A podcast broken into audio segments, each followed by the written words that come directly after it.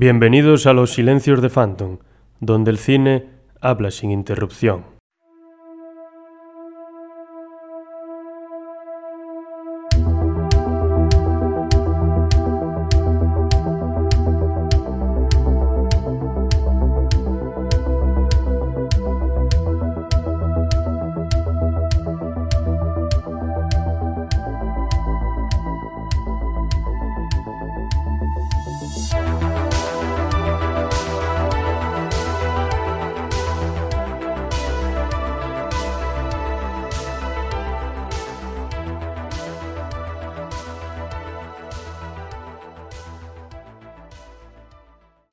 Buenas noches, bienvenidos a todos y bienvenidas a todas a Pensar Plural a los Silencios de Phantom, en el que en el episodio de hoy hablaremos de el terror en el cine asiático. Y para ello, pues lo que haremos es contar primero con la colaboración de, de Phantom, Daniel Gorostiza y Jorge, que hacía mucho tiempo que no estaba con nosotros. Y lo primero que me gustaría hacer es darle las gracias por estar otra vez más con, otra vez más, perdón, con nosotros a vosotros por invitarme. Y ya dicho esto, pues podemos comenzar a analizar un poco lo que podría ser el, este terror asiático en el cine, eh, pero lo haremos de una manera transversal, porque vamos a ser sinceros, Asia es enorme. No podemos pretender analizar todo el terror asiático en un episodio, porque primeramente estaríamos faltando a la realidad porque primero, eh, cuando analizamos el terror de los Estados Unidos solo, lo hicimos en creo que seis o siete episodios, incluso para una década, una década, la favorita de Phantom, dedicamos dos episodios, casi tres o cuatro horas hablando de ella, y aún creo que nos Qué quedamos, ricas, creo eh, que nos quedamos buenas. cortos. Buah, Hace falta repetir esos podcasts otra vez. ¿no? Sí, No, por Dios, Por favor. ad Ya, infinitum. ya hubo suficiente. No, no, no. Todavía hay sitio para más. Que es muy amplia y muy rica esa década. Y rica sobre todo. Mm. Y bueno, pues eso, lo que decía, no podemos pretender reducir todo a, a un episodio porque es, es demasiado. Y hay tanta variedad dentro de Asia, por ejemplo, pues tienes India, Indonesia, Tailandia, los países de Oriente Medio, tienes eh, Arabia Saudí, tienes Irán, tienes también Japón, que puede ser el máximo representante, tienes China, tienes Hong Kong, tienes demasiadas cosas. Y en cada una de estas regiones, pues como viven tantas personas también, pues en cada una pues tenemos unas religiones diferentes, eh, una forma de entender la vida diferentes y de, y de entender el terror también diferente. Entonces sería faltar a la realidad. Por ejemplo, solo en la India hay nueve religiones mayoritarias, tan dispares como podrían ser el hinduismo y el islam o el si- sijismo o sillismo. Eh, solo en la India y mayoritarias. ¿Cuántas habrá que sean minoritarias? Entonces eso, lo que dije, que lo mejor es ir analizando pequeñas muestras de, de cada país o de cada región e ir extrayendo un poco los elementos que vemos en común y luego ya entrar en las películas clásicas de terror de, de Asia, que serían, pues, ¿cuáles serían? The Ring, sería la primera, Ringu, la versión japonesa del 98, eh, Dark Waters también sería una, muy, muy famosa. Y luego creo que Ju-On también. Si alguna se me olvida, pues ya las vamos introduciendo como sea. Y pues nada, luego pues también es algo interesante si, si se puede incluir a Rusia, por ejemplo, en el cine asiático y en el cine de terror asiático. Sería un tema... Yo la... Menudo tema, eh, para meter. Sería un tema complicado porque es de... Yo lo metería. ¿Tú la meterías? Al fin y al cabo es Asia. Sí, pero Sí, no. culturalmente... Ya. Pero el problema es que el motor de Rusia no está en Asia. Claro, es complicado. Culturalmente, Europa. Por eso. Mm, Discrepo por, la, por el Sí, nivel de la ¿Mm? distribución geográfica de las zonas orientales. No, no, sí, geográficamente tienes toda la razón, pero culturalmente yo no lo veo.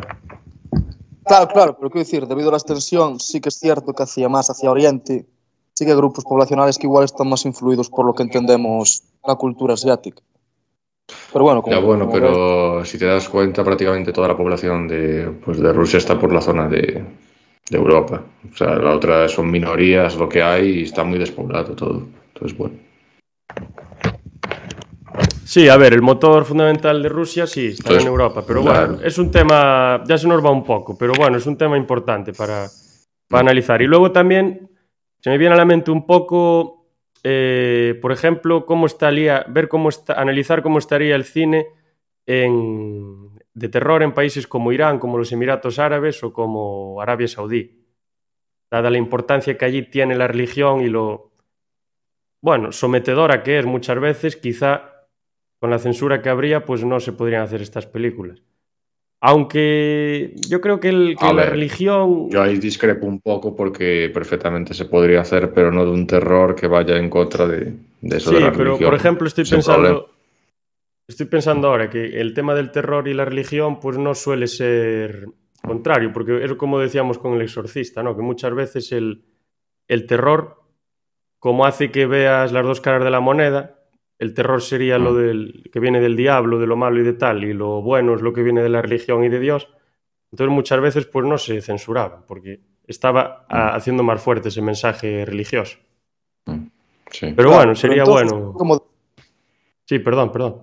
Como quería simplemente hacer, bueno, decir que, que qué entendemos por terror, porque yo creo que sería importante definir de qué estamos hablando. Por ejemplo, las últimas pelis estas coreanas como Tren a Busan, que es una película de zombies con ciertos toques de susto, Mm. ¿eso sería terror o, o dónde ponemos la barra entre terror y acción gore? No, es que eso yo creo que está más englobado en el suspense. No es fácil, o sea, tiene no es toques de fácil. terror, pero Claro, claro, pero por eso digo, ¿qué entendemos?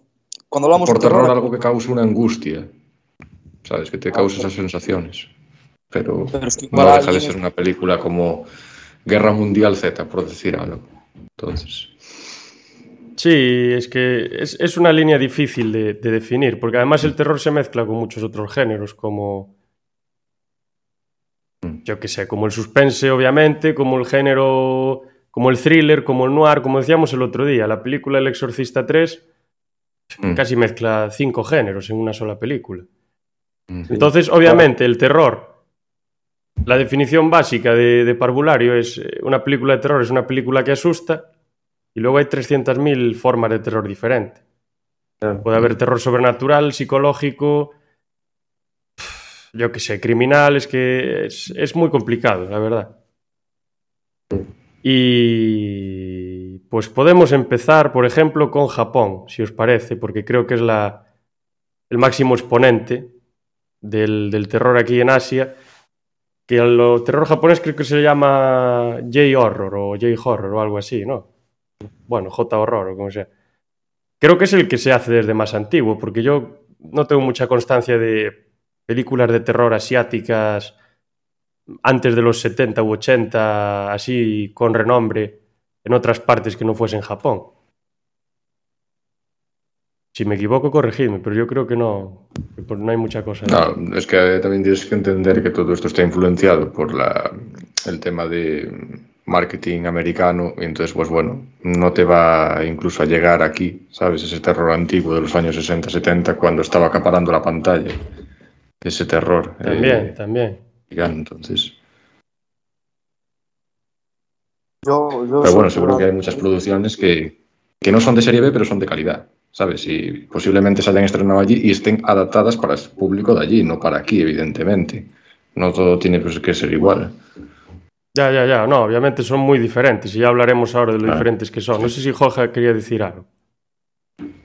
No, simplemente un tema que igual podemos tratar más adelante, y es como que el cine japonés, eh, sobre todo actualmente, va muy de la mano de, del manga, de lo que allí es el manga, o como queramos llamar, Sí, de obras como Junji Ito, que es uno de los grandes expertos en terror, voy a definirlo como terror cósmico, que, que, casi, bueno, Love- casi son- Lovecraftiano la cosa, ¿no? Sí, es casi lo- las obras de Junji Ito son casi Lovecraftianas, vamos, en mi opinión.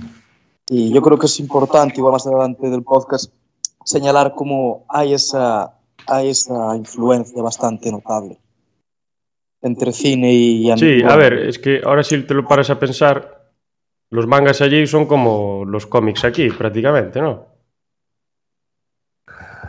A ver. Quiero decir, que- la importancia que tienen en la sociedad, no digo el contenido las historias ni la calidad. Y al final, si aquí hacemos un montón de, de películas basadas en cómics, al final allí pues harán lo mismo, pero basadas en mangas. Mm. No digo ni que una venga de la otra ni nada, no estoy comparando. Digo que el impacto que tiene en la sociedad, pues yo creo que es parecido, puede ser equiparable. O quizá incluso mayor. Allí. Bueno, sí, creo puede ser. yo, eh, porque allí, aquí el fenómeno de, bueno, siempre habrá habido adultos leyendo cómics, pero de muchos adultos leyendo cómics es una cosa a lo mejor de los últimos 10, 15, 20 años. Pero allí los adultos, aparte de que puedan leer libros, también leen mangas, pero hombres, mujeres de todas las edades, de hecho, ellos lo tienen ahí por categorías y tal, por edades y sexos y todo ese rollo. Y entonces yo creo que allí el manga a día de hoy pega más fuerte que aquí el cómic. Sí, Sí, de hecho me atrevería a decir que es la industria cultural japonesa, su mayor exponente es, es el manga o como se llame técnicamente ese tipo de, de obras.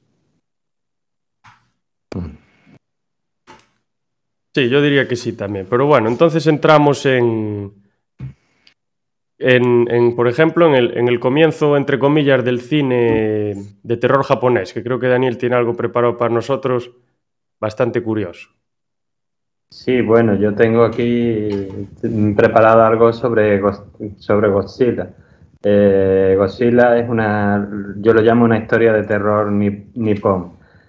Godzilla es un monstruo japonés ficticio que, bueno, yo creo que a día de hoy eh, está dentro de la cultura popular eh, de, todo el mundo. Ha protagonizado numerosas películas y se ha convertido pues, en uno de los personajes cinematográficos más famosos y populares de Japón. Eh, apareció en la pantalla por primera vez en el año 54, 1954, en la película Godzilla, producida por los estudios Toho, que luego harían un montón de películas más de monstruos, de Godzilla y de otros monstruos. Y Godzilla, solo Godzilla, porque la, otra vez que lo miramos también miré solo los otros monstruos y me parecieron demasiadas películas, así que esta vez me he centrado solo en Godzilla. Solo él ha aparecido en 32 películas japonesas y 4 estadounidenses.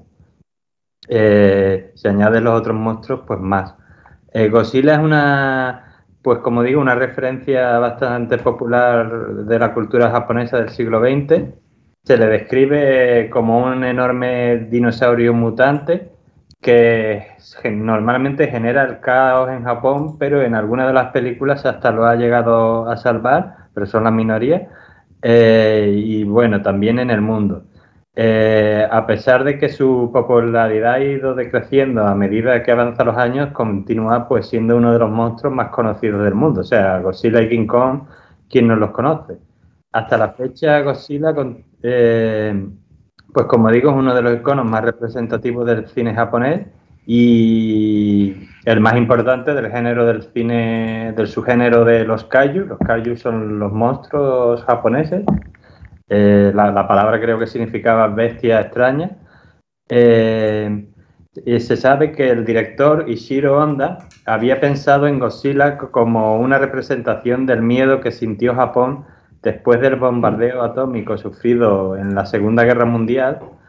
Eh, de hecho, eh, a manos de Estados Unidos en el año 45. De hecho, el impacto de este primer filme de, de 1970 de 1954, perdón, deriva precisamente de que en vez de ser una simple aventura de monstruos y tal y cual y un poco de, de terror, eh, se presentó la historia como una suerte de metáfora sobre el ataque nuclear que el pueblo japonés había padecido en el 45, al final de la Segunda Guerra Mundial.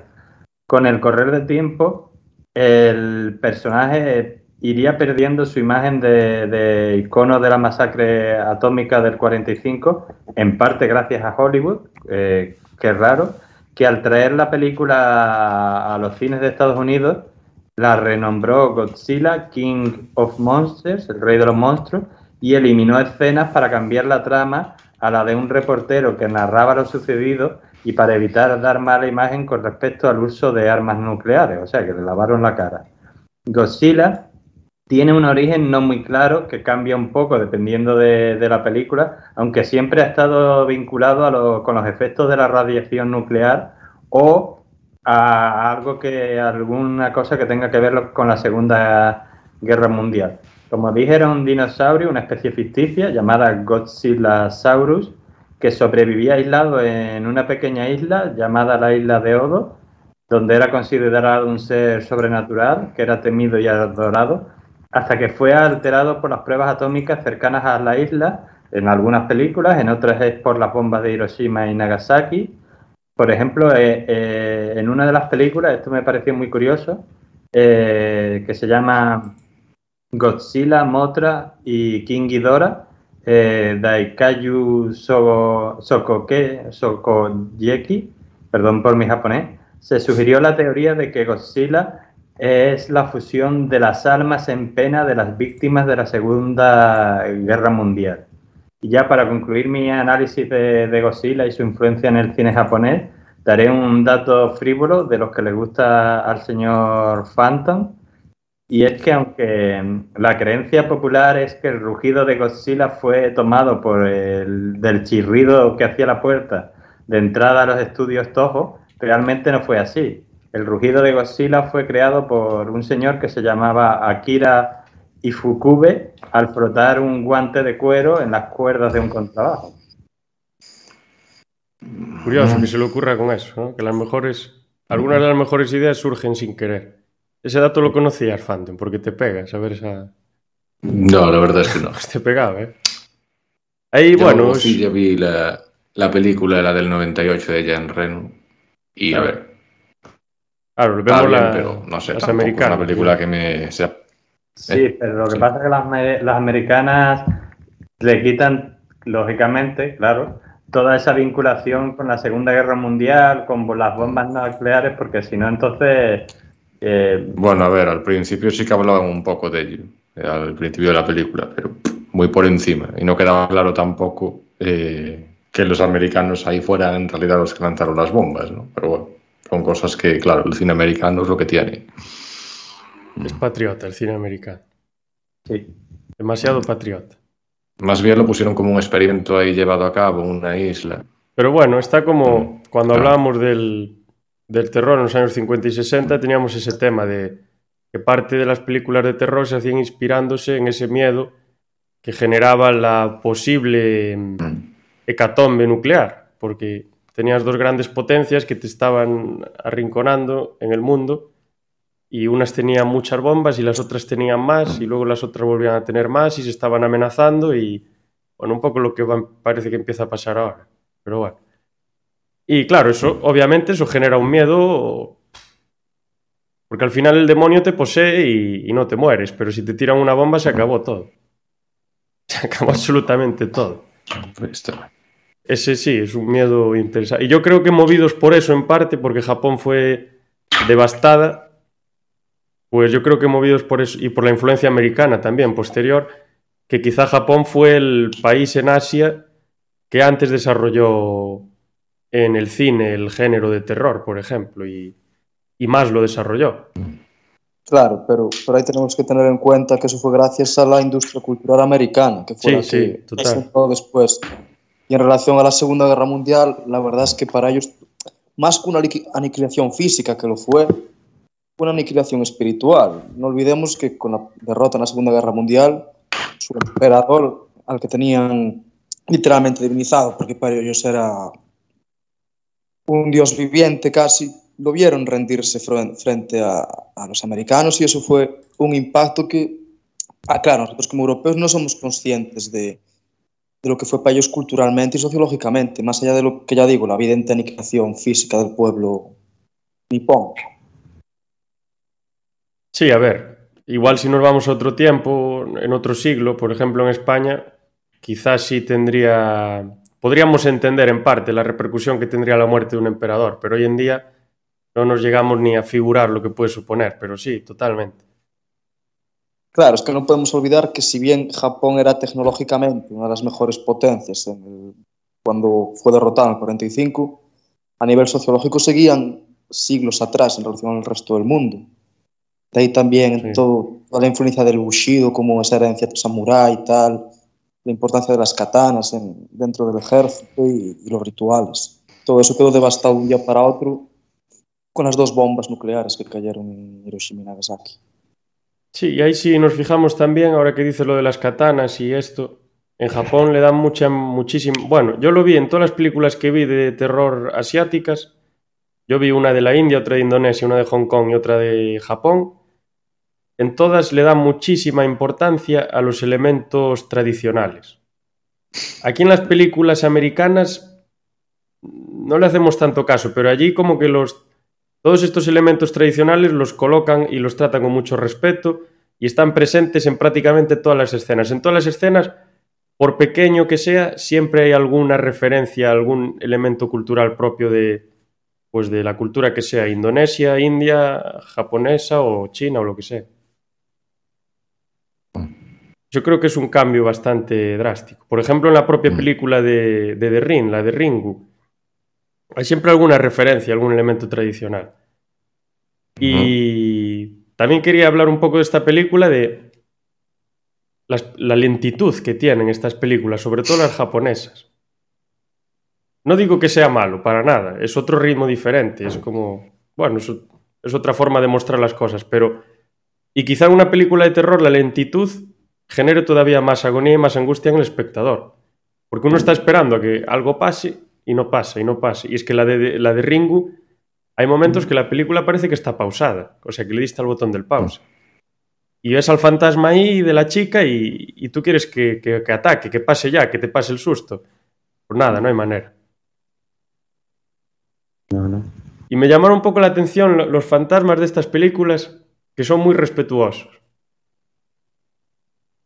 En, claro, una, película, es que... en una película americana el fantasma te, te hace de todo. Absolutamente mm. todo. Aquí los fantasmas prácticamente no te tocan. Prácticamente mm. con verlos te mueres. Es curiosa claro, esa, esa mm. forma de mostrar. Es que no podemos olvidar que la mitología japonesa debe ser una de las más, no voy a decir ricas porque todas son, son ricas, evidentemente, una de las más, lo que dices tú, ritualistas, como un culto a los ritos, a las ceremonias, y eso se plasma evidentemente también en sus seres sobrenaturales. Son, son seres que, no voy a decir que tengan cierto decoro, pero sí que siguen una especie de normas muy, muy marcadas, más allá del mítico fantasma americano que, que te quiere matar por venganza. Aquí a la venganza se le suman rituales, ceremonias que, que evidentemente para los japoneses tendrán un sentido que para nosotros no, no somos capaces de captar al completo.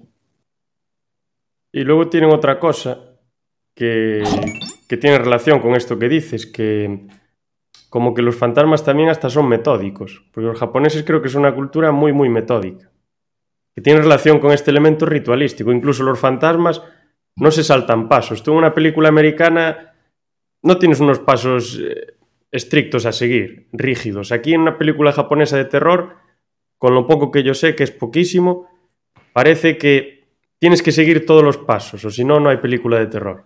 Mm. Como, como, como, un ritual, la película no, misma es un ritual. O sea, eso, por ejemplo, hay que verlo en las películas de, de, lo que es el terror americano de Expediente Warren, por ejemplo, cómo empiezan a revolotear, a tirar todo, y aquí ves que es un terror más serio, igual, ¿no? Mm, con un susto, como dijiste sí. tú, tú, son capaces de crearte esa, ese miedo, esa ansiedad. Mm.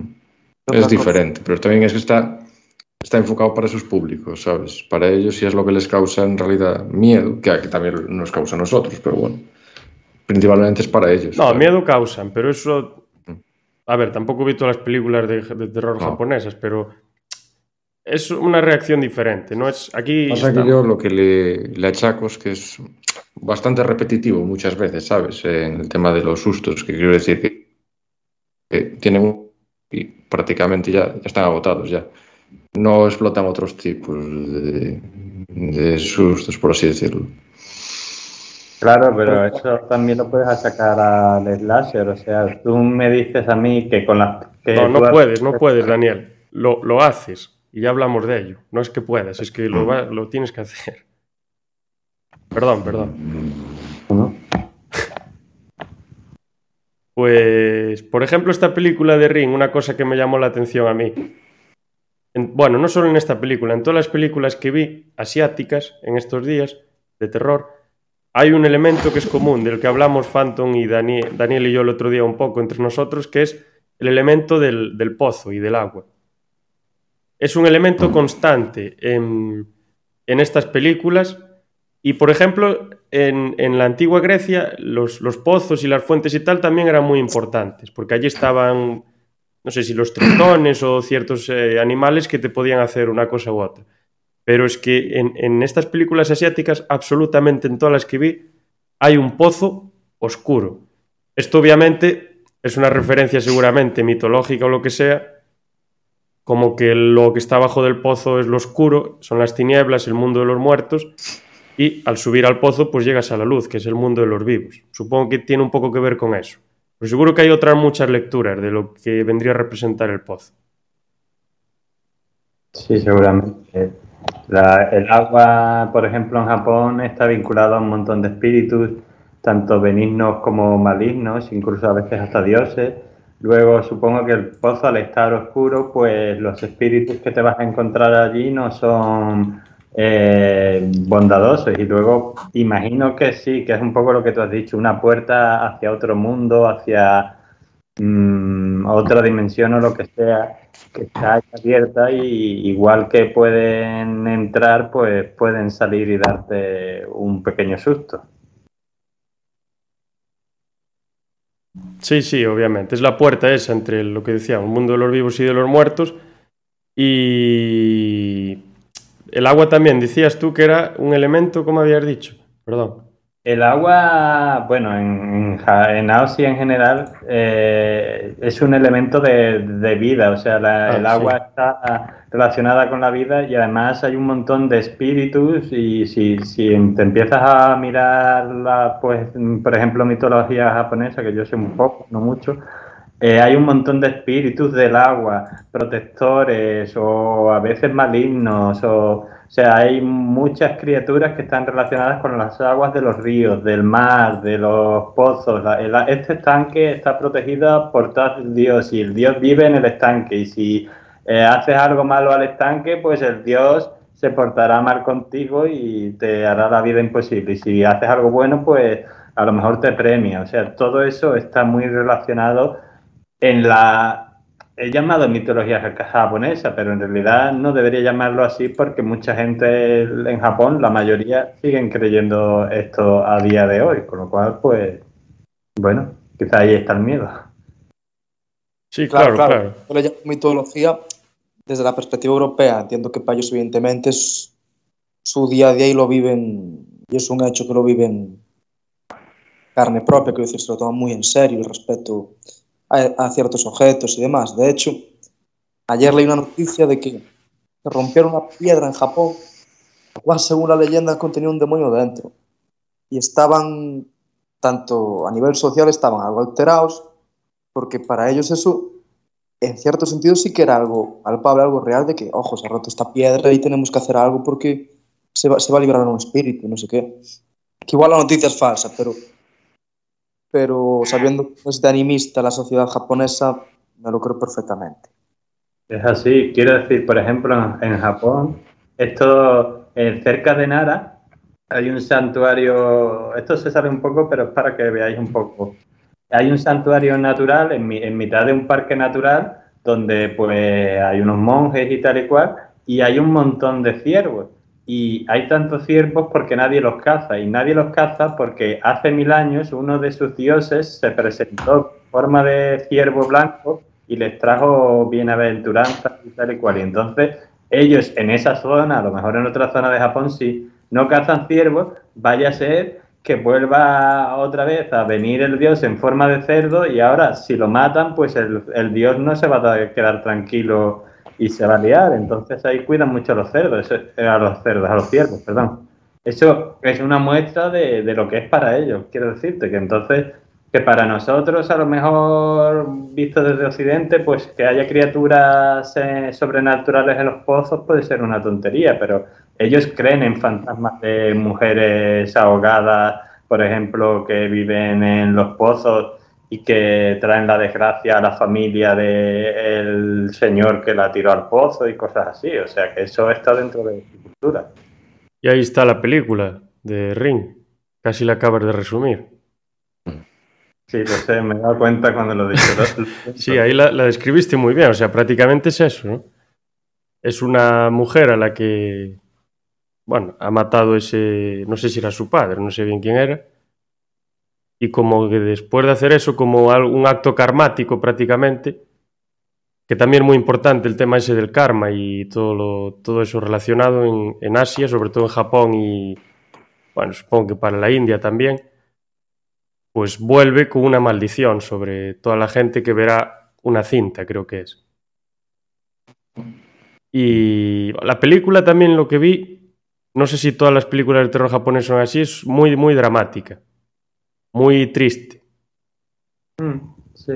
Y las películas, muy... otras películas que vi, la, la, Indonesia, que es la de Pengabdit Setan, Los esclavos de Satán del año 2017, y la de Tumbat, que es India, también son súper dramáticas, o sea, es una tristeza constante, lloros constantes, la gente siempre triste. Los japoneses creo que tienden un poco al, al tema de la depresión, ¿eh? tengo escuchado. Sí. Mm, sí, de hecho, eh, tienen ellos un bosque considerado como el bosque de los suicidios, ¿no? Donde aparecen continuamente allí, pues gente allí, digamos, que tiene una malas, malas experiencias tuvieron y bueno, pues acaban allí. De esa manera se van allá a suicidar. Bueno, es algo muy curioso eso, ¿no? Sí, aparte son ordenados hasta para eso, se van todos al bosque a matar. Mm. Sí. No se suicidan en casa, se van al bosque y se quedan ahí. Sí, sí, sí, sí. sí. Bueno, a ver, yo supongo que por la presión. Es que creo que es una sociedad que tiene mucha presión sobre sí misma. Sí, Como sí, que hacen algo mal y que se, aver, se avergüenzan muchísimo. El honor es muy importante. El honor y, de la familia y todo. Y también sí. la, la, sociedad en la que viven es una sociedad hipercapitalista, aparte, o sea. Sí. Bueno, tú lo sabrás es mejor. Tú no, diferente, tú no claro, estuviste allí. algo Sí.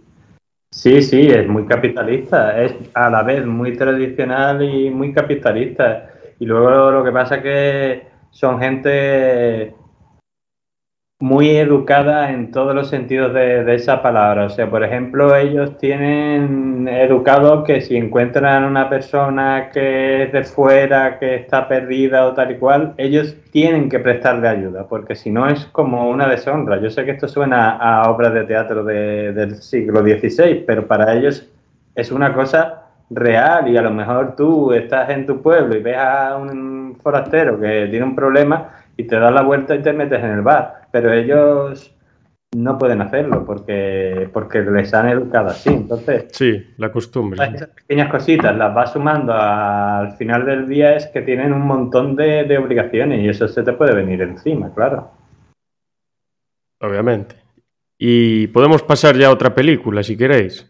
Tú, Daniel, habías, me habías comentado que ibas a hablar de Yu- Yuon, ¿era o cuál era? Sí, pero eso si quieres la comento después con Phantom. Yo quería comentar una, ya que dijo Joja lo de Ah, la vale. relación entre el anime y, y el, el manga y el anime con, con el cine, que es precisamente una peli de, de anime.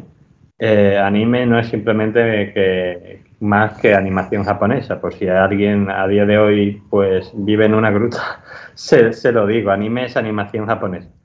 Eh, pues se llama Mushishi Soku Show Sutsu no Shizuku, eh, aunque la gente la puede encontrar fácilmente si pone solo el nombre Mushishi, eh, con SH.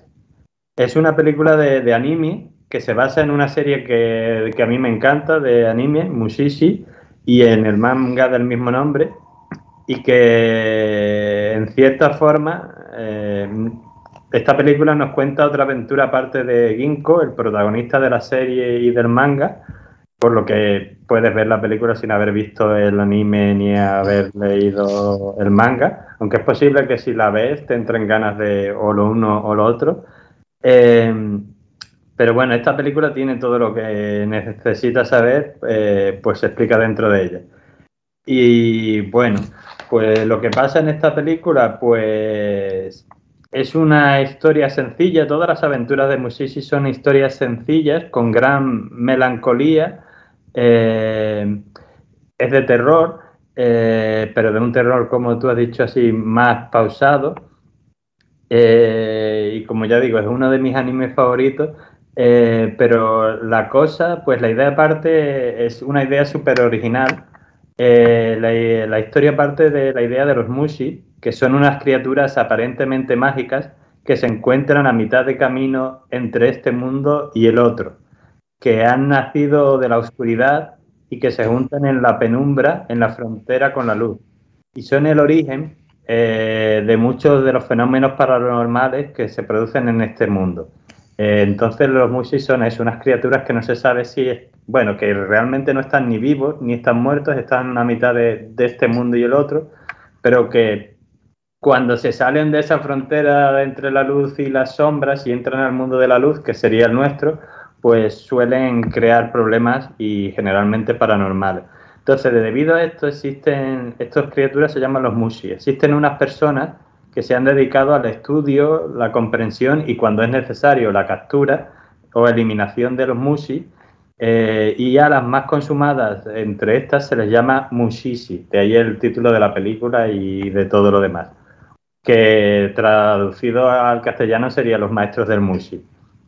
Ginkgo, que es el protagonista, que a veces me parece a mí una especie de John Constantine Nippon, pero sin la parte de ser un bastardo como John Constantine, aunque sí con el cinismo o desinterés total por el ser humano eh, del detective británico, pues este Ginkgo, este ocultista japonés, este Mushishi, eh, se dedica a eso, a, estudiar a los mushis cuando es necesario hacerlo. Y en esta ocasión, pues lo que hace es que se encuentra con una chica en una montaña a la que le salen ramas y hojas del cuerpo y causa una serie de problemas. No voy a desvelar mucho más porque si no, interesante es ver la película y por qué le pasa y todo eso. Entonces, es muy interesante por todo el tema sobrenatural, por la parte que nos muestra de, su tradición y aunque la mitología de esta peli sea inventada, está muy basada en la mitología japonesa, tiene unos cuantos sustos, pero sobre todo lo que tiene es mucha melancolía eh, y a veces mucho más que miedo, así como desasosiego, en plan de tensión, de que están pasando cosas que tú no quieres que pasen y como que no, no ves que se pueda evitar. O sea, más que que te asustes es esa tensión y esa cosa. Entonces yo, tanto la peli como el que quiera ver la serie, pues lo recomiendo mucho, la verdad. Y es animación, es animación, que, que es un, en Japón es una cosa muy, muy importante a día de hoy y que con eso han conquistado medio mundo. O sea que habrá que echarle un ojo para ver qué es lo que hacen. Suena, suena bastante bien. Eso que dices de la melancolía, la tristeza y tal, pues es, parece que ya estamos demostrando un poco que es una constante en el cine de terror japonés, por lo menos. Y bueno, ya comentado esto, pues podríamos pasar a la, a la película de... ¿Cuál preferís? ¿Dark, Dark Waters o Ju-On? Y analizar un poco más lo, el Analizar un poco más el cine de terror japonés y luego ir pasando un poco a otros países y ir analizando también alguna cosa. Vale, yo estoy con Phantom.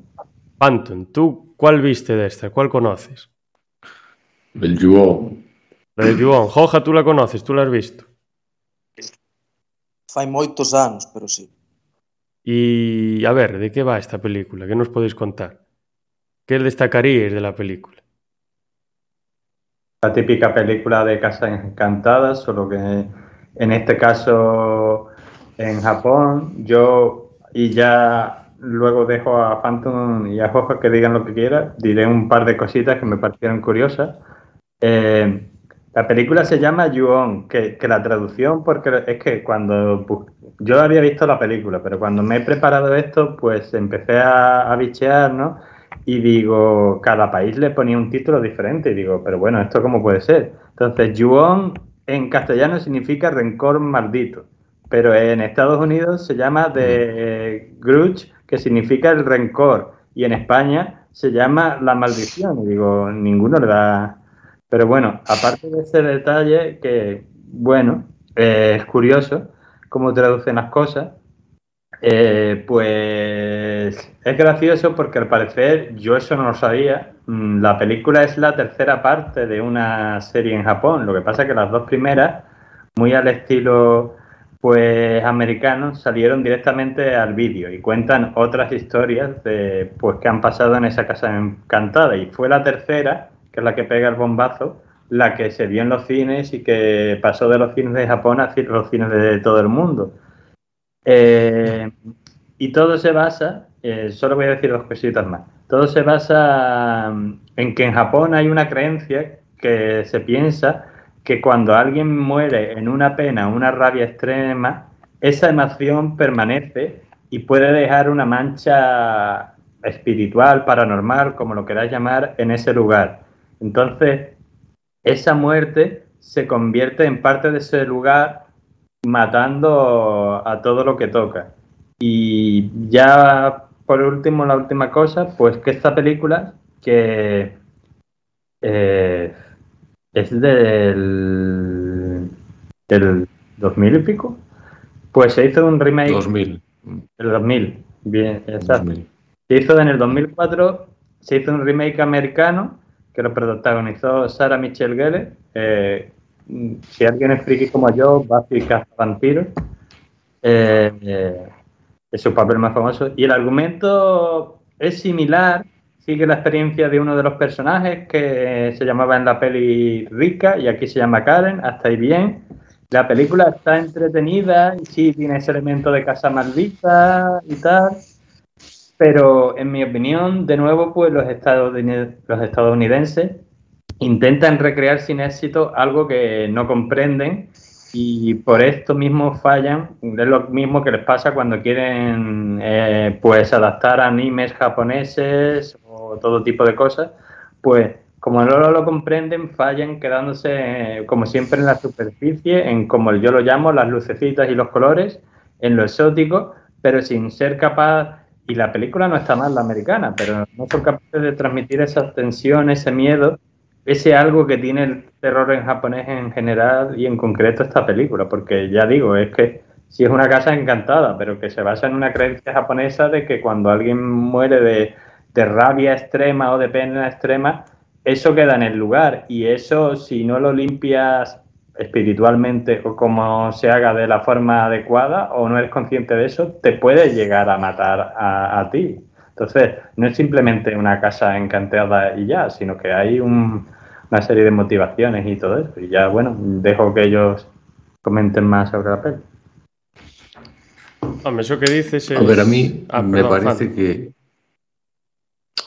Que se hace que para lo que dura, que son, no sé si eran 75 minutos o algo así, pues la verdad se me hizo bastante lenta, de decir. Y bueno, sí que es verdad que la atmósfera, pues eh, a ver, es, la típica de una película de terror y es muy mal rollera. Los efectos especiales también están muy bien hechos. Y bueno, yo para mi gusto me gustó más la del, la del 2004, la, la del Gruch, por ejemplo. Pero bueno, esta película no sienta las bases de lo que viene a ser todo este tipo de terror y tal.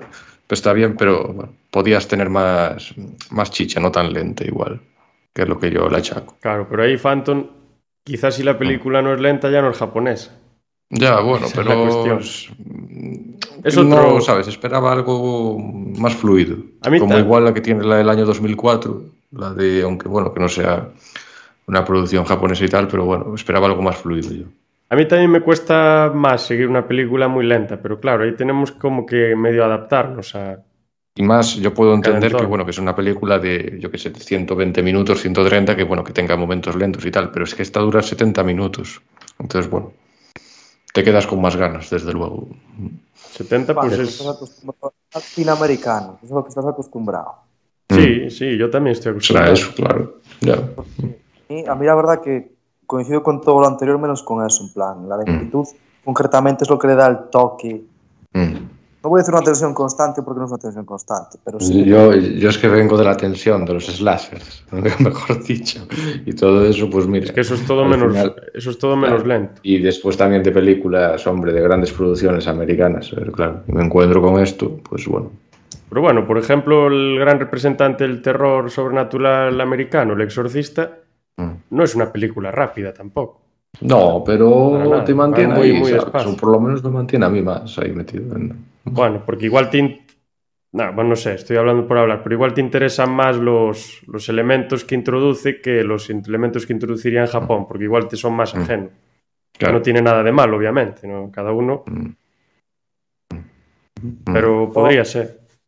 Yo quería comentar un detalle que, a ver, que no tiene que ver con la peli per se, pero sí con, con la industria cinematográfica japonesa, que es lo que decía Gorostiza, de que los americanos copian el cine japonés para peor, porque el, un gran ejemplo de esto lo vimos en Los Siete Samuráis de Kurosawa en el 54, que fue copiado descaradamente por los americanos en Los Siete Magníficos, cambiando samuráis por vaqueros y cambiando toda la atmósfera por completo, porque si algo especial tiene el cine japonés es que es la carga cultural que trae. Evidentemente, para un americano no, no, no, no le gusta, eso es lo que decía un poco Phantom, a mí me gusta la acción, el ruido constante, tal. Mm.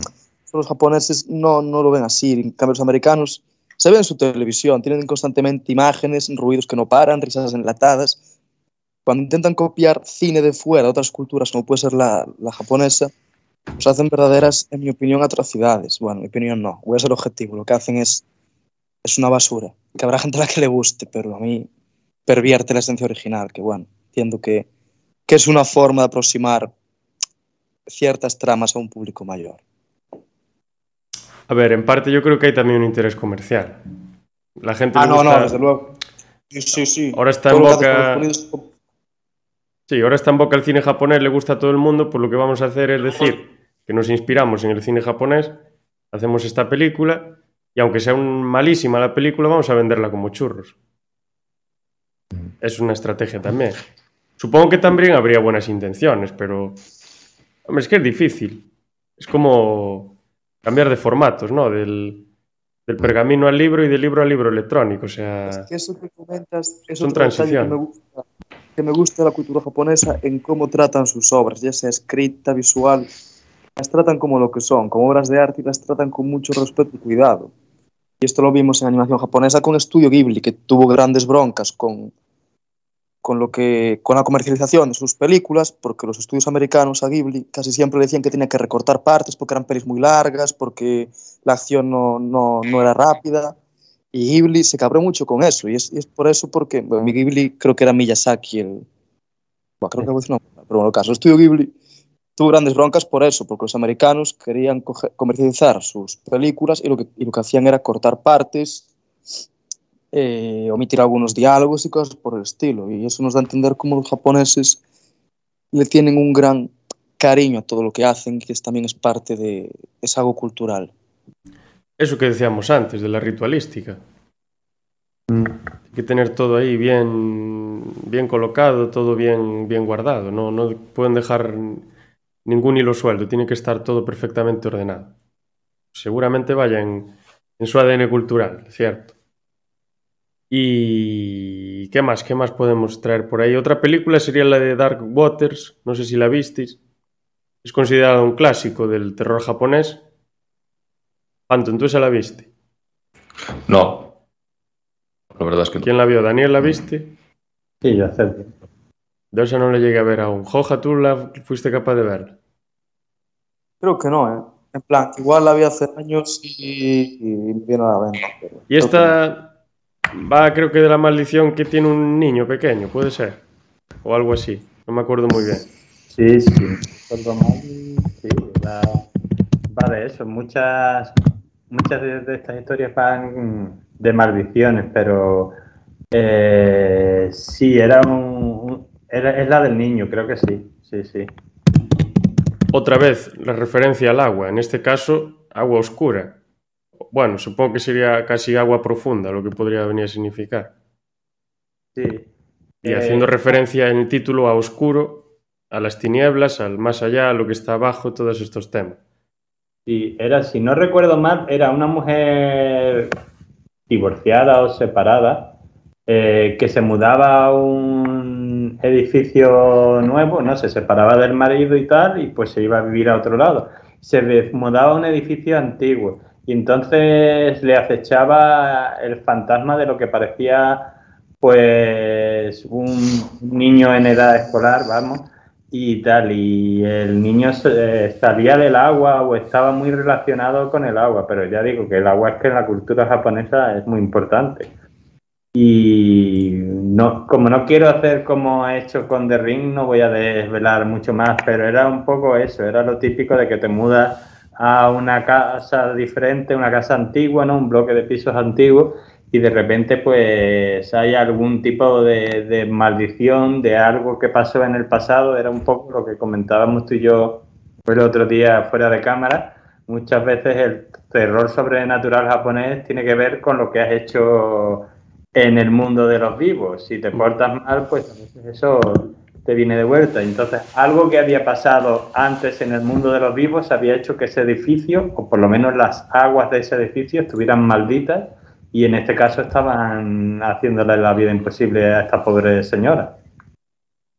Sí, eso que dices es muy importante. Lo que haces en esta vida te va a acabar volviendo, porque al final muchas de estas películas son maldiciones de, sobre personas que están relacionadas de alguna manera con otras personas que cometieron un acto deleznable como ahogar a una persona, como matarla en condiciones eh, extrañas, traicionarla y bueno, cosas, todas estas cosas. También de ahí la importancia del honor de, la cultura mm, japonesa. Y tienen todas como esta cierta moraleja, ¿no? Eh, no te vas a escapar del castigo. Es decir, tú si haces algo nefasto en tu vida, pues te va, te va a llegar, te va a venir de vuelta, es como un boomerang. Y es esta idea del, del karma que tiene, se tiene en muchas partes de Asia, que eh, tú si haces cosas malas, pues al final a ti te van a acabar a pasar, o sea, te van a acabar pasando cosas malas también. Y si mm. haces cosas buenas, pues te pasarán cosas buenas. Si tú andas asesinando a la gente, pues eso al final va a volver. Y eso creo que lo plasman bastante bien. Y yo, por ejemplo, otras películas que vi, vi una de la India, que se llama Tumbat, que la comenté antes, que está ambientada en, entre 1917 y 1950, cuando, bueno, sobre esa época se consigue la independencia de la India o se avanza un poco en eso, más o menos. Y bueno, se sitúa en una pequeña ciudad donde hay un templo que se está dedicado al dios, el dios, ¿cómo se llama? Hastar. Son dioses inventados, no, no existen de verdad. ya lo leí en la reseña que no son dioses que existen. O sea, que existen de verdad, que no son parte de la mitología india. Pues este Hastar es el hijo de, la diosa primigenia, que sería algo así como, mm, creo que el dios primigenio del hinduismo es Brahman o algo así. Brahma, pero bueno, también está Maya, que cuando, cuando Brahma, cansado de estar solo y tal y cual, le da por fecundar a la Maya, que era el universo que estaba a su alrededor, y la Maya es a su vez la realidad, pero también está viva, o sea que se podría considerar como la diosa primigenia, o sea, sí, un poco lo ese elemento de la parte masculina y la parte femenina, pues la parte femenina sería la Maya, la diosa primigenia, que a su vez es el universo. Mm. Y pues eso, esta diosa primigenia, la que fuese, pues dejó a este hijo suyo de lado, a este dios de lado, por los motivos que fuese, y sobre este eh, Dios pesa una maldición y tiene que estar condenado a una existencia pestilente, una existencia, unas condiciones malísimas. Pero este Dios es capaz de, si las personas le ofrecen, pues les hacen ofrendas, lo cuidan y demás en el lugar en el que esté, cuando posee a ciertos individuos, pues puede generar riqueza para quien le ofrece, pues son muñecas lo que le ofrecen de, Parecían como los muñecos estos de jengibre, pero muñecas en vez de género masculino. Y pues eso, le dan esas muñecas, hacen un círculo, todo el ritual, en medio de un pozo también, que tienen que entrar en un pozo para hacer eso, porque el dios está abajo de todo en el pozo, en la más profunda penumbra. Un saludo para el penumbra, por otra parte. y, y nada, hacen eso y cuando él empieza a comer las, las muñecas, pues le tienen que tirar del taparrabos y de ahí salen monedas de oro. Y cogen todas las que pueden y se escapan. El que va, va a hacer el tema. Y claro, aquí esto es una moraleja total, porque al final el que está intentando hacerse rico a costa de este dios, pues eso se le va a venir en contra, por ser tan ambicioso, por ser tan avaricioso, por querer tanto dinero y querer siempre más y más y más y más. ¿Y qué se le va a venir en contra? Pues que eh, las cosas se acaban descontrolando. No voy a decir cómo, ni cuándo, ni por qué, pero las cosas se acaban descontrolando. Y es esa moraleja que yo veo también en el propio, bueno, en el japonés sobre todo y en este cine, en esta película de la India también, también la vi. Y habría, en, otra, en la otra que vi de Indonesia, ya la comento, la de Pengabdi Satang, que es del año 2017, pues es una película que es prácticamente igual que, el, el, que Rosemary's Baby, la semilla del diablo, traducida. Mal traducida, pero bueno, traducida. Y tiene la idea también del todo vuelve, el karma, de que si haces algo malo, el boomerang te va a volver. Y aquí la cosa es que una señora que está a punto de morirse, pues lo que, lo que le pasa es que la, hizo unos juramentos, hizo unos pactos con una secta mm, satánica de Indonesia para poder ser fértil y poder tener hijos. Pero no entregó lo que tenía que entregar y entonces la secta ahora anda detrás de ella. Y esto va a generar muchísimos problemas, en parte por, por las propias personas de la secta y en parte por todos los monstruos y fantasmas que se van a ver por ahí, que en esta película también hay un pozo. Pozo que está con el agua asquerosa y que es muy importante en la película y muchas cosas negativas que le suceden a los protagonistas de la película pasan o dentro del pozo o cerca del pozo. Es, curioso eso. Y cabe decir que esto, esta película, pues la familia, que es la protagonista, pues son musulmanes todos, pero son musulmanes no practicantes y no creyentes. Pero en cuanto les suceden todas estas cosas, empiezan a acercarse a, la, a lo que sería la religión. Y podemos seguir. ¿Alguna, más ¿Alguna película más japonesa podemos tener por ahí? ¿O quieres, Phantom, pasar a hablar de Shatter? Bueno, pues la verdad podemos empezar, si queréis. A no ser, Joja, si quieres decir algo sobre este tema, si no lo dejamos zanjado.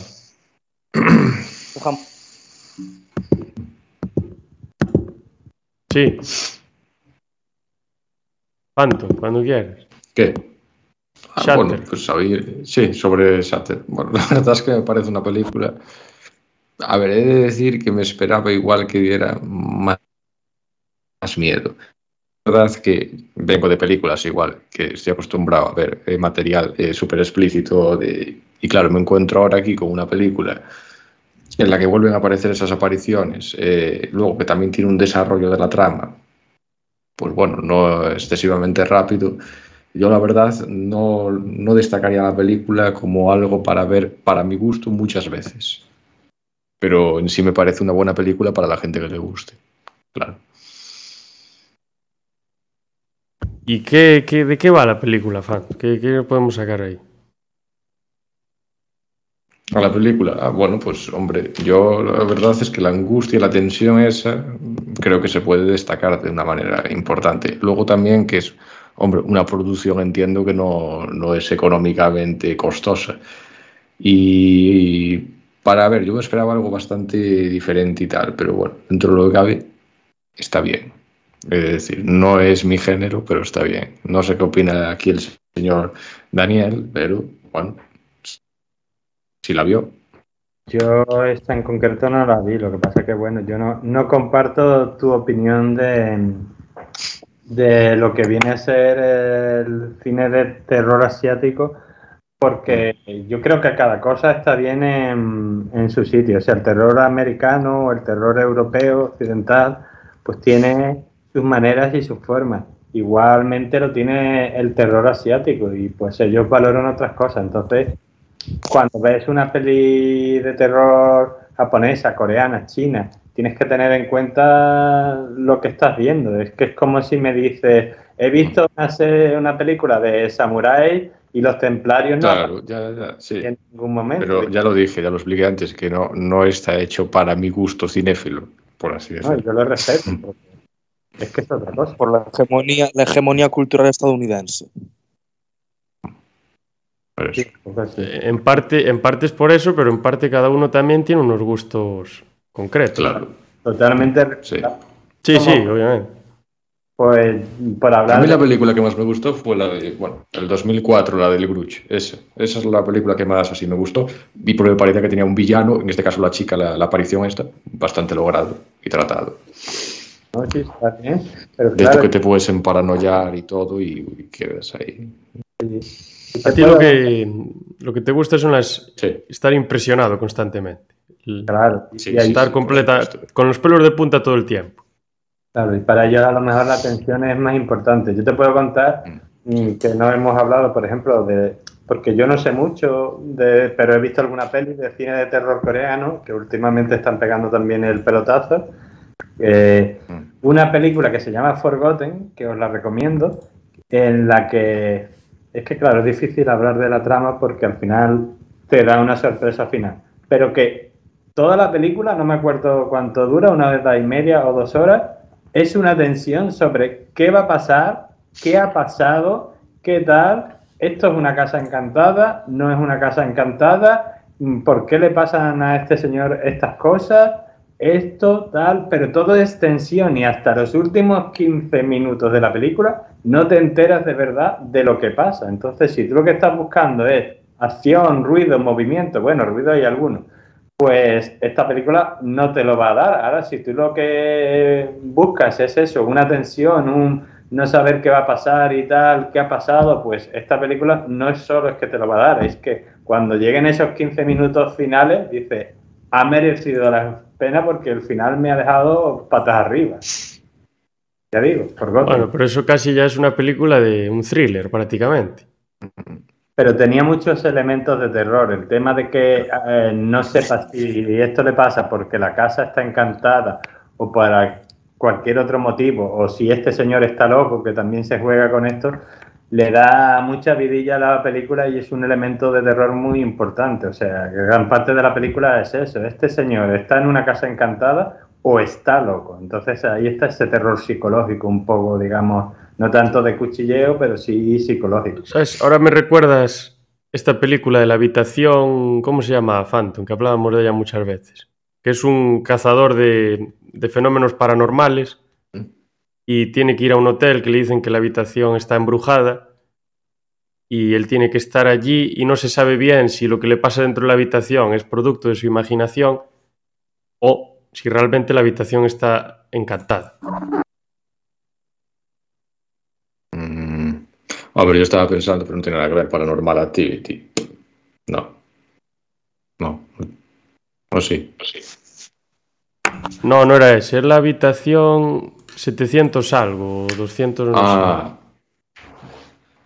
Sí, pero... eh, Sí. Ah, creo que A ver, a mí... Sí. 309, no, 309 no. A ver, voy a mirar aquí. Que sale Samuel L. Jackson al principio. Mm. Ah, Sí. No me acuerdo ahora del nombre, voy a mirar. Filmografía, Samuel L. Jackson. Pero bueno. Parará, Aquí. Es del 2000 y algo. A ver, ¿dónde está? Mm.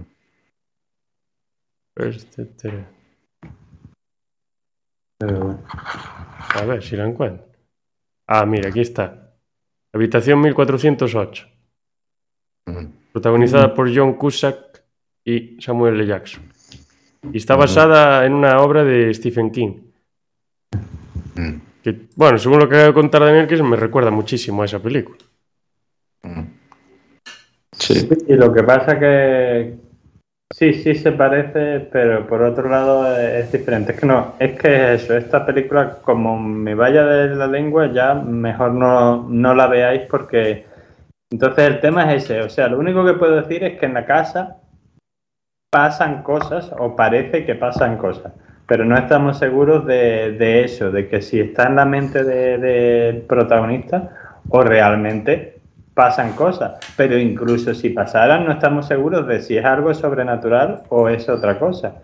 Y eh, ya digo, hasta el final, esos últimos 15 minutos, no empiezas a enterarte de las cosas, que, que es, no quiero desvelar, pero por lo menos a mí me pasó a mí y a otra gente que la ha visto. Tú vas haciendo tus teorías a la hora de cuando va avanzando la película, pues ninguna de ellas y además lo más remotamente. A lo mejor te puede gustar más o menos el final, pero decir que me esperaba que iba a ser esto, fue complicado. Bueno, pues parece que está ahí interesante para ver. Forgotten, dijiste que era el nombre. Sí, Forgotten, Vale. de, de Corea del Sur. Eh, ahora, bueno, ya que hablamos tanto del cine japonés, de terror, no sé si tenéis alguna película por ahí de algún otro país asiático, aparte de la de Shatter, que de Shatter se hizo un, un remake americano también, me parece. No sé si en el año 2017 o 2015, no me acuerdo. Sí, bien. tiene, tiene un remake. De ¿Tú hecho, le echaste colgado algún vistazo a plataforma. No, porque pensaba que, claro, como dije, hay que ver la primera, pues no se puede tocar esa. Entonces, A tocar se No. puede, lo que pasa. no, y bueno, ya, pero que la entienda, quiero decir, sin haber Sí, visto lo- la otra. Ya, ya. Tú, Daniel, llegaste a verla, esa. Eh, no la de Shatter, no, pero no ibais a hablar de tren de tren a Busan o Train to Busan. Ah, alguien, eso fue Hoger que habló de eso. Claro, porque yo, yo, yo pregunté, ¿esto es terror o no es terror? A ver, ¿tú Para qué mí crees? no es terror. ¿Tú Para qué mí no crees? es terror. Para mí sí, pero bueno, ya eso es subjetivo. Dependerá de la persona que lo vea. Habrá gente a la que le asuste y gente que se ríe. Claro, por ejemplo, Phantom si ve a, a Drácula, para eso no, él no, eso no es terror para él, porque le gusta. Mm, Pero si ve Ahí a. Sí. yo qué sé, no sé, Mm, el de la matanza de Texas. el de la matanza de Texas no es terror, es una película de variedades para Phantom. Ah, vale. Entonces, eh, vale. Es- Ahora, ahora que lo pienso, en, en, en Asia, en Japón, vamos a decir, ¿hay algún eh, al- algo que se parezca al género slasher? Bueno, una pregunta. las, eh, Pasa que. bastante sí. sangrientas y además ¿Qué hay? Battle Royale no puede contar como un slasher.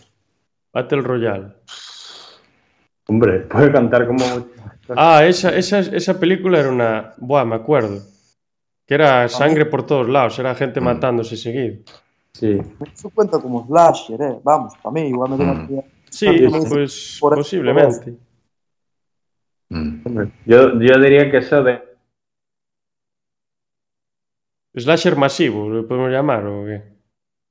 mm. sí, Claro, esta película, pues la podemos contar como una película de terror. Pues mira, no me acordaba yo de esta película.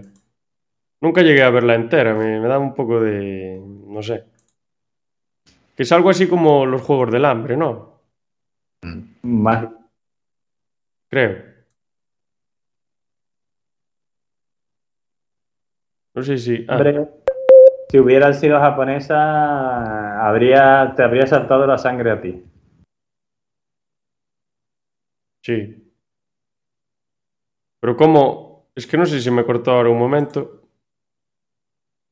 Eh, básicamente, Ah, vale, hace muchos años. A mí me gustó mucho. Es que en un futuro cercano el sistema educativo japonés como que está... Hay una sobrepoblación en Japón. Y entonces no, no se puede atender las necesidades de todos y lo que se hace es cogen a todos los alumnos de una clase, te los llevas a una isla y él, ella o los que sobrevivan, pues si sobreviven tres, a eso les va a dar clases. Si no sobrevive ninguno, pues ninguno. Y entonces, al final es una cosa de todos contra todos, porque los únicos que sobrevivan son los que van a salir de la isla. Entonces, no te puedes fiar de nadie, porque el que ahora es tu aliado, después puede ser tu enemigo y tal. Y es todo ese rollo así. Sí, eso se da mucho en los japoneses. Yo, mm, si me permitís, contaré una serie que, por cierto, está en Netflix. Ahora con todo el rollo del... eh, no es el juego del calamar. Ahora con todo el rollo del juego del calamar, que si no sé qué, que está todo el mundo loco, que está bien la serie del juego del calamar. Yo he visto una serie japonesa que, que fue anterior, que aunque es diferente, eh, a mí me ha gustado bastante más, que se llama Alice in Borderland, Borderland, Alicia en la frontera. Está muy inspirada en la historia de Alicia en el País de las Maravillas, pero en versión gore. Y va de, unos chavales que se despie que, que pasan de la realidad normal a una especie de realidad virtual. Aquí hay un juego en la que básicamente es un poco también Battle Royale, una serie de pruebas que tienes que ir pasando, que si no las pasas, muere y conforme vas pasando, pues, pues te dan una serie de días libres, una serie de cosas y bueno, el objetivo de estas personas es salir de esa realidad virtual que en primer momento no saben por qué han entrado ni cómo, y claro, es un poco eso. Entonces eh, ahí la gente le revienta a uno la cabeza y lo ves ahí. Ya digo, casi parece que te vas a salpicar a ti la sangre. O sea, no es nada suavizado estilo Hollywood. Está muy interesante la serie. Yo la recomiendo. Yo sí la consideraría a lo mejor terror psicológico o thriller pero, pero es eso, igual que te mantiene. Esta a lo mejor sí le gustaba a Phantom porque hay mucho ruido y mucho mm, gore, pero es tiene un guion muy bueno, tiene un movimiento muy bueno, pero luego es eso, a la hora de la sangre ellos no se cortan nada, o sea, si al tío le revienta algo, le revienta ahí bien, no es como las pelis americanas que dices, pero si le has cortado el brazo, ¿dónde está la sangre? Sí, a veces eso pasa. La verdad. A ver si sacamos. ¿Tenemos por ahí alguna película más de Asia, de otro país? ¿O paso yo a, hacer preguntas raras? Pasa a hacer preguntas raras, que eso ya me gusta más. No, a ver, a ver si somos capaces de eh, encontrar una película rusa de terror representativa del cine de terror ruso. Entre todos. No sé si conocéis alguna. Yo no conozco ninguna. Yo es que... Conozco de guerra muchas, de Rusia. Bueno, ya. Pero sí producción de terror, o sea, vistas desde el prisma, que está muy bien, vistas desde el prisma ruso. Una producción auténtica rusa y no contada por americanos pero así de terror ahora mismo. Mira, aquí ya acabo de ver. Yo creo que sería un podcast muy interesante dedicárselo entero a los rusos, al cine de ellos. Sí. Es que, por ejemplo, me sale aquí Guardianes de la Noche y yo la vi y yo, claro, a lo mejor otros lo consideran terror, pero yo la vi como una película de acción sobrenatural oscura. Bueno. Luego aquí, ahí, eh, estoy viendo aquí, B-I-Y. Mm. Una película que está basada en un cuento de Gorgol.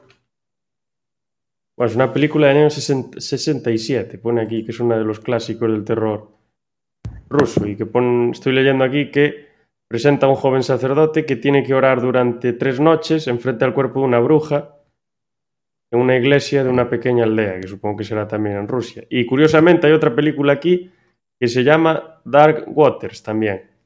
Mm que empieza en un convento en el que unas monjas practican unos rituales muy extraños en las catacumbas y una de las hermanas pues va a oír de, una, de un talismán con un símbolo demoníaco, una cosa así rara, se va a quitar la vida y ese objeto se va a romper y luego de un tiempo una joven decide viajar a ese convento que está en una isla muy apartada para averiguar qué, qué está pasando allí y se establece allí, las monjas no quieren que se quede, y la intentan incluso asesinar. y pasan ahí cosas muy raras. Y va descubriendo los secretos del monasterio y todo el tema. The Devil's Pass también me sale por aquí una película del 2013. Gongoffer del año 92. Pico Vaya Dama. Bueno, pues no son nada conocidas las, las películas es que el cine ruso en Europa, aquí por lo menos en España. básicamente tienes que pensar que. Y ahora ya nada, ahora obviamente, americana. ¿Eh? Bueno, hay alguna producción por ahí, pero ya se están empezando a retirar ahora con esto de la guerra y tal. Claro, ahora. pero bueno, yo creo que tiene muchísima variedad y es muy desconocido y la verdad debería de ser sacado a la luz en mayor medida. Ver, Porque yo lo que he visto me ha parecido bastante realista. Dentro de lo que cabe. en Netflix hay una película de 2020 que creo que es rusa, que se llama Sputnik, que podría ser terror, más ambientada en el mundo espacial y tal. Sí, que salía ahí como un casco de astronauta, parecía. No, bueno, de cosmonauta. Cosmonauta, por favor, cosmonauta. Cosmonauta, Sí, por yo- Dios, aquí mezclando. Sí. Yo cuando la miré, de decir que me parecía Tipo Alien, tipo Alien. el terror, pero Parecía. que, que sí que podemos llamarle tal. Terror espacial, terror cósmico, Sí, sí, sí. algo así. Sí. Angustia prácticamente. No sé si visteis esta película, creo que se llama Gravity, de George Clooney, que es... Sandra Bullock, sí. Uf, es, es horrorosa. El, el guion de esa película no. Está- Bueno, está- pero esa película tiene unos muchos momentos fallos ahí- y agujeros. Tiene unos momentos ahí en el espacio que es que es ho- horrible. Sí, sí, sí, sí. sí. Parece que Sí. te va a salir un tumor de, al verla, madre mía. Sí. Hay una peli coreana, eh, no sé si la habéis visto, que se hizo muy famosa en Occidente, que sí, terror, es una mezcla entre terror, acción, pero terror psicológico y tal. A Tarantino, por ejemplo, le encanta. All Boy, ¿os suena? All Boy, Mm. Sí, Ah, sí. a mí no. pues es, es muy interesante. Se trata de un señor al que básicamente durante una década lo tienen confinado en una habitación y lo torturan, ¿vale? Eh, él no sabe por qué lo tienen ahí, 10 años, ¿eh? Torturándole, tampoco sabe la identidad de- del, que, del que lo ha capturado. Y pues luego al final eh, mm, consigue escapar de alguna manera, no me acuerdo cómo. Y Perdón, ¿cuál es el final? Vale, pues Padre es una historia de venganza. Eh, muy interesante, ¿vale? De, de- de esta persona y tal. Y bueno, pues mm, tiene todo el rollo de. Es un poco como la otra peli que he contado, esto del Boy, en el sentido de que te pasa gran parte de la película sin saber por qué eso pasa. O sea, ¿por qué torturan a este señor? ¿Quién ha cogido a este señor para torturarlo? Y todo ese rollo. Entonces, pues, claro, es otro rollo, es un terror muy, muy psicológico. Yo esto también la recomiendo y, y ya digo, fuera de, de lo que es la misma Corea, por ejemplo, pues está muy, muy considerada, muy bien considerada, e incluso cineastas como Tarantino, pues le encanta eh, esta película. Tiene, tiene buena pinta. Ahora estoy mirando yo aquí películas de terror de Arabia Saudí. Menudo cambio metistes. Sí, sí, sí, sí.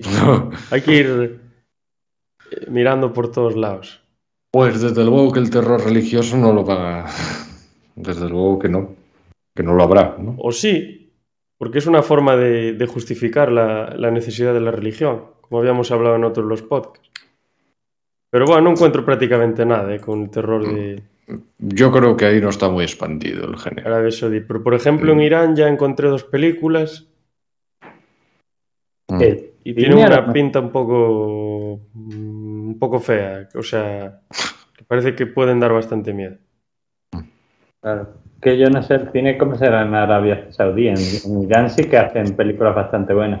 Pero sí te puedo decir que muchas criaturas de terror que consideraríamos parte de nuestra mitología y tal y cual, como por ejemplo los ghul, son de tradición musulmana. O sea, esos espíritus que se alimentan de, pues yo, mucha gente em, cree o- que, que son eh, occidentales, de tradiciones occidentales y tal, y son de tradiciones islámicas y así un montón de cosas. Entonces, a lo mejor en Irán sí, porque Irán es un país potente. En otros lados, pues el cine no tanto, pero muchas de sus tradiciones terroríficas eh, han pasado a nuestra, digamos, eh, cultura popular y entonces estás viendo tú elementos de ese terror en películas americanas o qué sé yo, francesas y en realidad se está basando en cosas de, eh, de, otros sitios. Es como yo que sé, el mito de la momia, pero ¿qué, qué momias en Europa? Habría cuatro. Eso es- tiene que venir de algún tipo de tradición egipcia, incluso antigua. O sea, todo ese tema de el embalsamiento, que lo vendaban y todas esas cosas para prepararlo para el otro mundo, sí, pero también para que no viniera aquí a molestar a los que están vivos. Entonces, dices tú, eso es occidental. Digo, bueno, mm, yo diría que es egipcio. Pero bueno. La sí, momia. es- la momia, claro, que es egipcia. Y ahora estoy viendo otra película ahí en- leyendo sobre una película que se llama eh, Una chica vuelve a casa sola. Y la portada que le veo tiene una... sol- no, una chica vuelve a casa sola de noche. Tiene una pinta de, de slasher la portada que no pude con ella. Pero realmente es un vampiro que ataca en un pueblo fantasma a la gente por ahí. Y luego la otra es Debajo de las sombras, Under the Shadow, del año 2016, que tiene aquí un premio BAFTA eh, en el 2017. Y está bastante bien valorada, la verdad. Igual es una película interesante. Y luego ya, por ejemplo, si nos vamos a, a China, es verdad, de China no hablamos, no dijimos nada. ¿no? Yo vi en Hong Kong también, Hong Kong es una industria potente del cine. Yo creo que bastante más que China incluso. Sí. Y eso que es un puntito ahí. Y yo vi una película el otro día de. Bueno, la acabé hoy. De, de Hong Kong de terror. No me, no me convenció nada.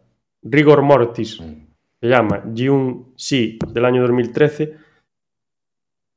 No cumple para nada los, los aspectos de los que hablamos del terror asiático. Ob- Obviamente Hong Kong es un sitio diferente, no, es, no podemos meter toda Asia en, un- en una bolsa, pero es una película con un ritmo que no le pega, quiere ser muy rápida.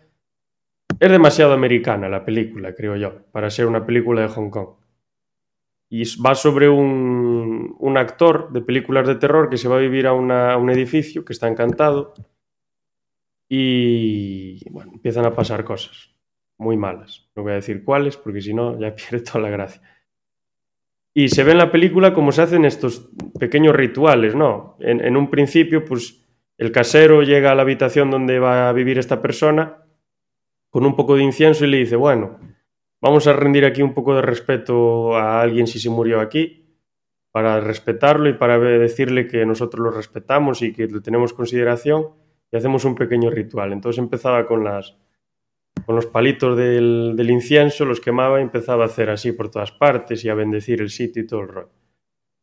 Hombre, esos elementos estaban bien, o sea, le daban un toque así más, más propio, pero luego la forma de afrontar todo, los efectos que utilizaban, incluso los diálogos, eh, todo, todo, todo era 100% americanizado y no le pegaba para nada a ese tipo de película.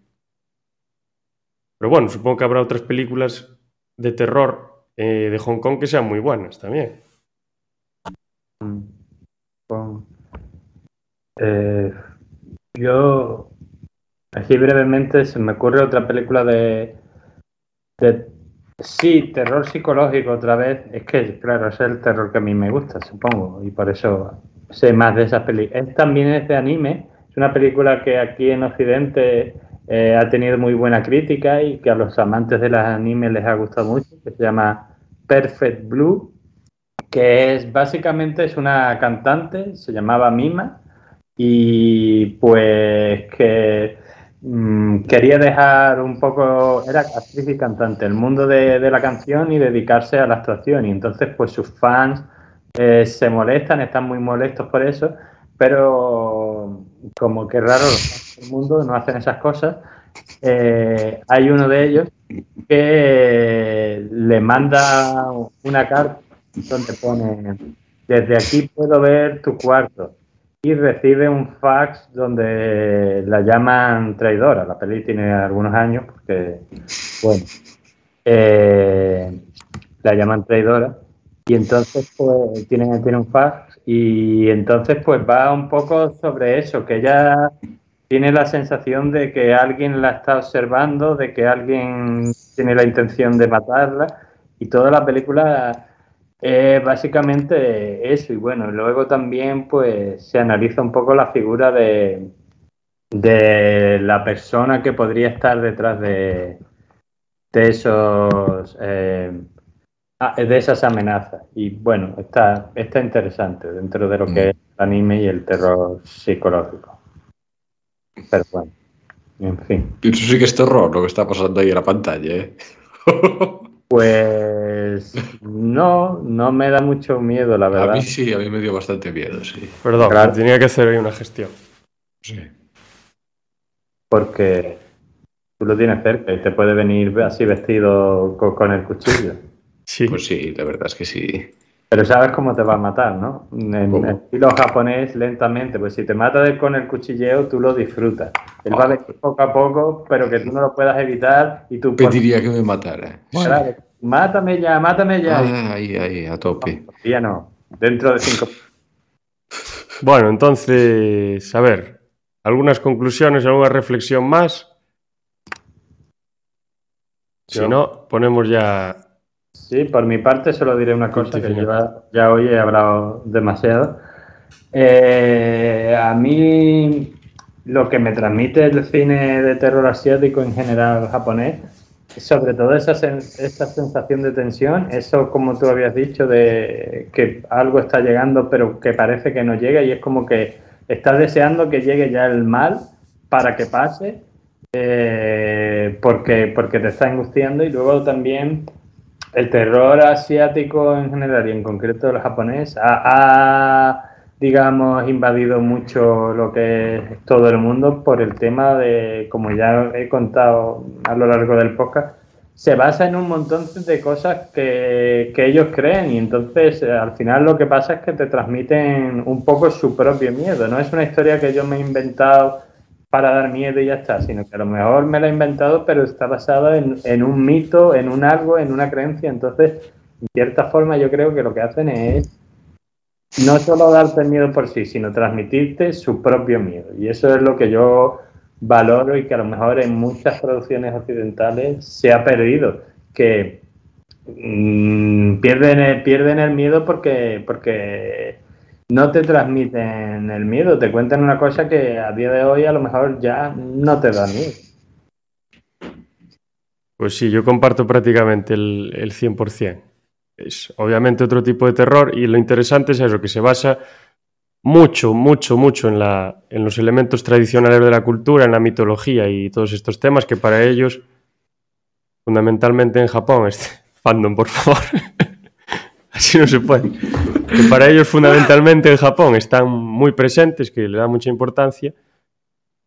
Como Podríamos decir un terror tradicionalista, le podríamos llamar de alguna forma.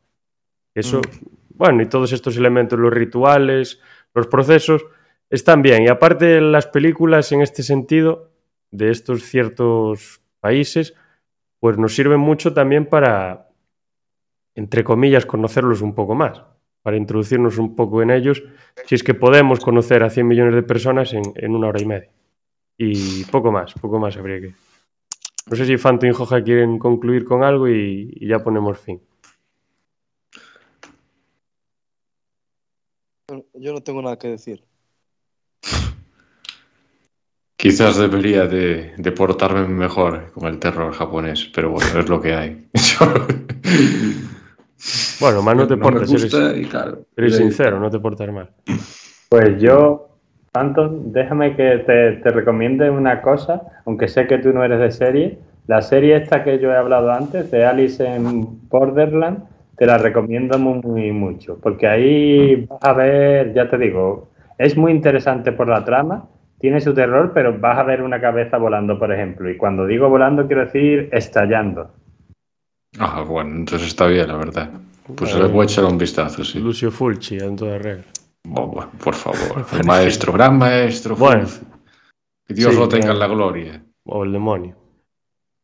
Bueno, pues nada, muchas gracias por irnos escuchando y viendo en el día de hoy. Gracias a, a vosotros tres por participar y nos veremos para la próxima semana. Esperemos que el domingo. Encantado.